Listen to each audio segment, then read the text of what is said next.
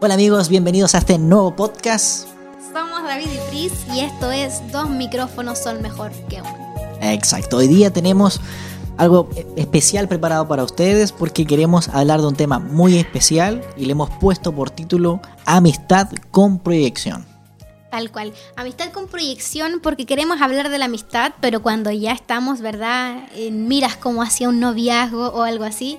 Y, la verdad creemos que es importante decirlo, creemos que es importante hablarlo y mm, aclarar desde ya que nos vamos a sentar desde la base que eh, estamos hablando de esa amistad cuando ya hay atracción, ¿ya? Están los tipos de amigos cuando ah, somos amigos, todo bien, eh, pero no pasa de eso, ¿ya? Que los amigos que todos tenemos.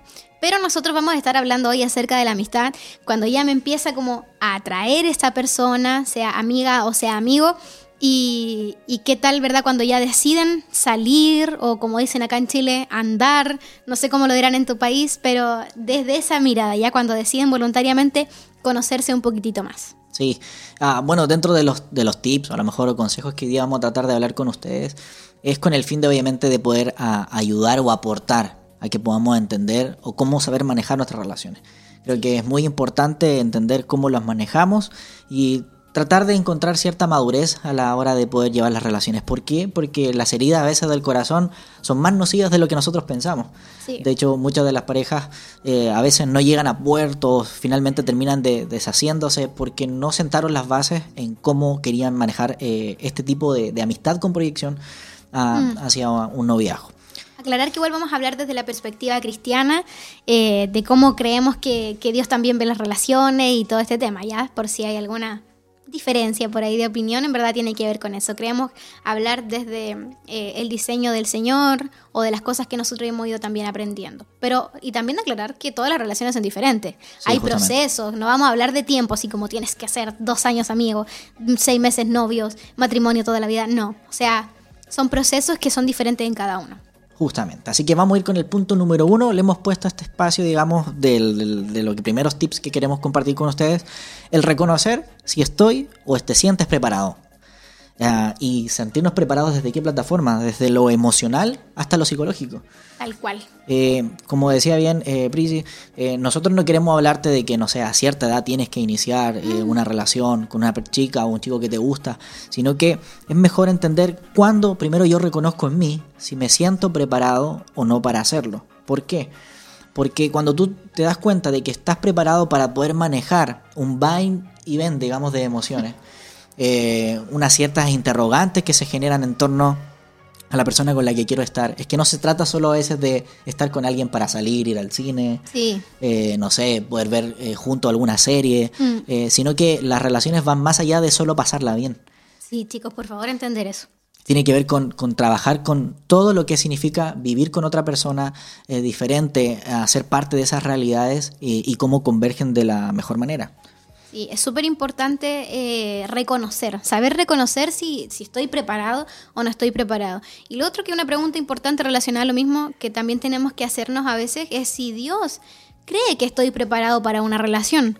Eh, en una relación hay que, hay que tener varias cosas, hay que tener eh, el tiempo suficiente, a veces hay que tener los recursos suficientes, porque a ver, la salida al cine, la salida ahí a comer, a tomarse el cafecito, eh, digamos, no las paga Dios.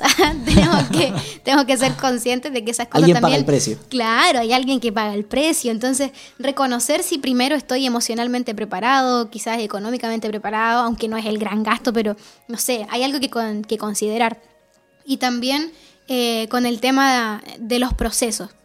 A, veces cuando no tenemos, por ejemplo, nuestra, nuestra identidad en el Señor forjada, cuando no tenemos nuestra autoestima bien puesta, cuando no sabemos realmente lo que valemos, eh, viene una persona y puede decirnos cualquier cosa, podemos tener una mala experiencia y nuestra autoestima, nuestra identidad, todo se va a ver un poco como eh, tembloroso y cualquier persona, exacto, nos va a poner a prueba. Y si no tenemos todas estas etapas quemadas, ya superadas, eh, vamos a tener consecuencias feas, problemas de autoestima, porque si en algún momento tu pareja te dice algo feo, te lo vas a creer, o cosas como de identidad. Cuando no tenemos también nuestra identidad clara, tendemos a parecernos mucho a la otra persona y a veces eso no nos ayuda tanto. Sí, justamente porque cuando tú eh, partimos con esta primera pregunta que a lo mejor parece básica y a lo mejor alguien dirá, pero ¿por qué es importante? Es que muchos de nosotros partimos una relación, eh, digamos, eh, de amistad con proyección a, a, poder conocerte con la otra persona, eh, solamente por el deseo, por a lo mm. mejor, ah, tengo ganas de, iniciar una relación con alguien. Eh, y justamente en toda la etapa que es de adolescencia, de juventud, es donde fluctúan, digamos, todas nuestras emociones, las mm. hormonas. Entonces es re difícil poder balancearlo de una manera tan equilibrada. Y no es un juego. Exacto. Y no es un juego, porque a veces eh, verlo como un juego es simplemente perder el tiempo. Y digamos, Dios no nos anima en ese aspecto, al menos a nosotros. Sí. Otra cosa, chicos, que es importante que también eh, queremos mencionar hoy es no saltarnos en ninguna etapa. Estamos hablando acerca de la amistad y la amistad es importante, independiente del tiempo que dure, tú tienes que asegurarte de que conoces a la otra persona y que congenian lo suficiente. ¿Qué quiere decir esto? La amistad ¿Por qué hablamos de amistad con propósito? Porque la amistad es el, proceso en donde tú conoces los intereses de la otra persona, conoces qué cosa le importa, qué cosa le gusta, qué cosa no le gusta, ves si su carácter es compatible con el tuyo, ves si, no sé, qué otra cosa puede ser, David. Eh, no sé si tienen, digamos, como aspiraciones similares. Claro, aspiraciones similares también, proyectos similares. O sea, todo lo que tiene que ver con conocer a la otra persona, eh, digamos, de forma un poquitito más, más interior, pasa en la amistad. Entonces, ¿qué pasa? Y en la amistad cuando hay atracción, eh, a veces solo atracción, y no es como un amor de verdad. A veces la atracción es, solamente superficial y de eso tenemos que cuidarnos. La atracción es algo tremendamente superficial. A mí me puede gustar David porque, no sé, tiene un rostro bonito, porque me gusta quizás, no sé, su cuerpo, cosas que piensan los chicos, eh, porque me gusta eh, cómo canta, porque me gusta su talento, porque me llama la atención cómo habla. Pero eso solamente son atracciones. Cuando tú amas a la persona es algo mucho más profundo que algo superficial. Entonces, ¿qué pasa? A veces tomamos compromisos demasiado grandes con una persona sin asegurarnos de que hay amor y están fundamentados solamente en atracción. Entonces, cuando tomamos, por ejemplo, un compromiso como el noviazgo, eh, fundamentado en atracción, que es algo súper débil, ah, tendemos a fracasar porque nos damos cuenta y nunca nos dimos el tiempo de si realmente nuestros caracteres eran compatibles y, caemos en el fracaso. Entonces es importante darse el tiempo de conocer y asegurarnos que la persona sí realmente eh, tiene, digamos, no solo feeling, no solo feeling, sino que, que, hay algo mayor detrás, digamos, de esa relación que se va potenciando con, tu vida y de esa manera juntos van creciendo.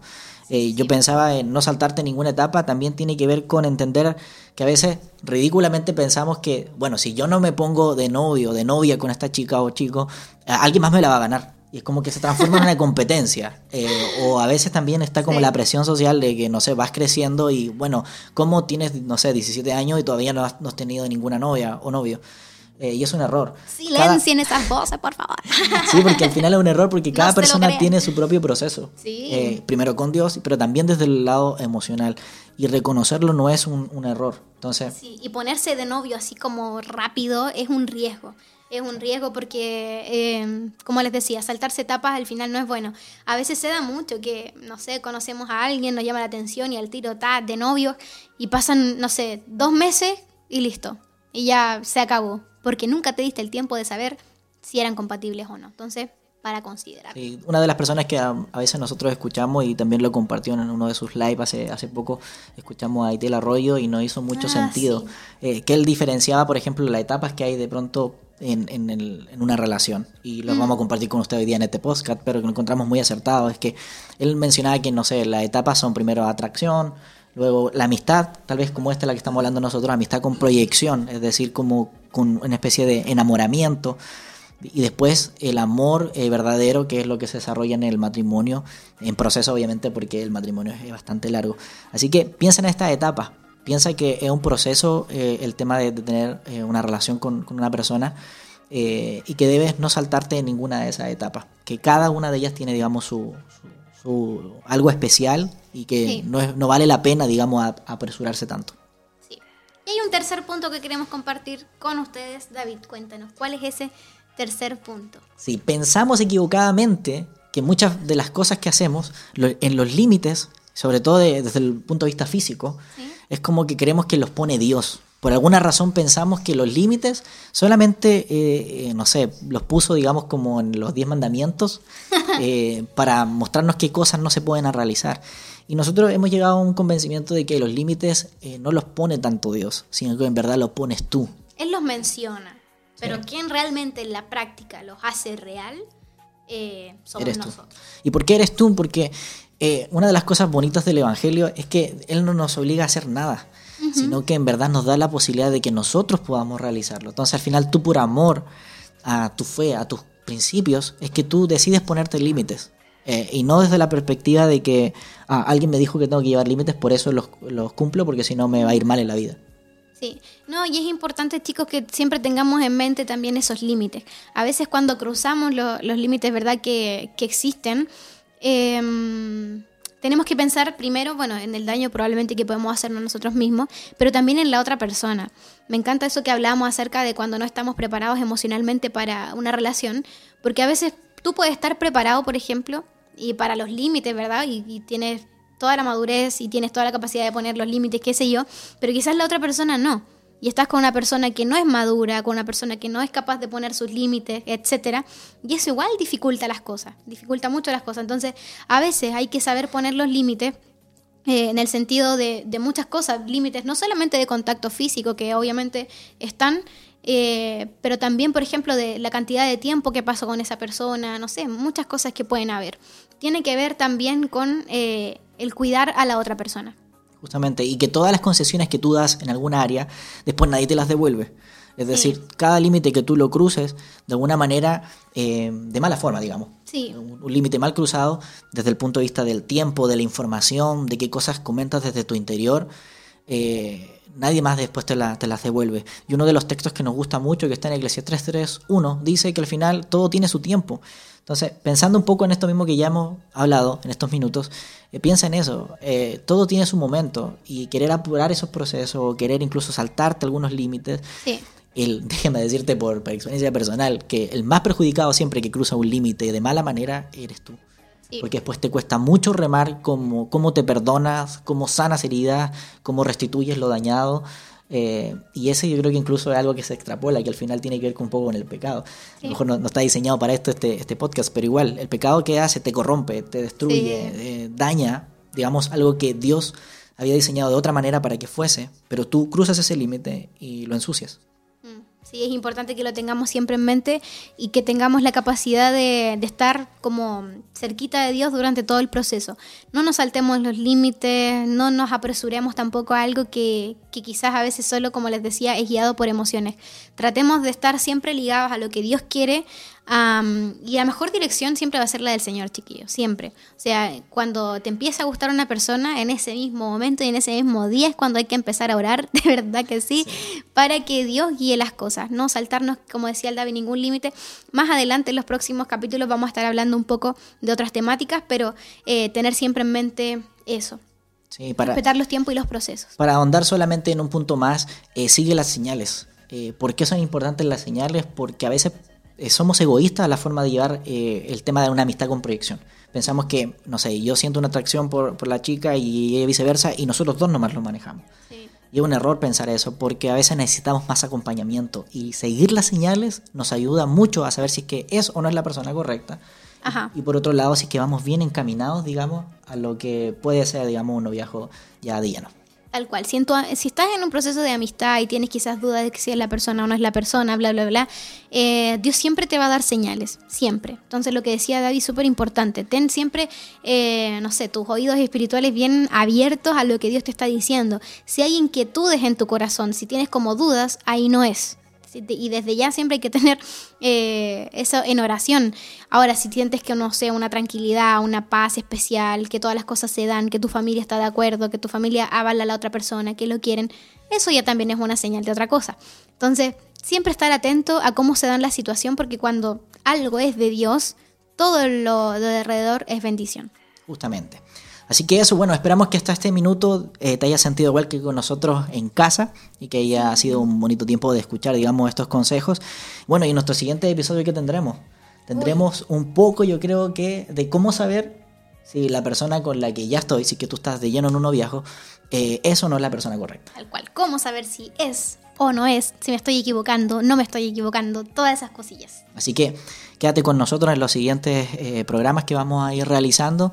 Eh, y bueno, recuerda, ¿Dónde nos pueden encontrar? Recuerda que nos puedes encontrar en YouTube, en Spotify y en Apple Music. Exacto. Y en las demás plataformas digitales que podamos tener siempre. Así que gracias por escucharnos. Este ha sido un nuevo episodio entonces de Dos micrófonos.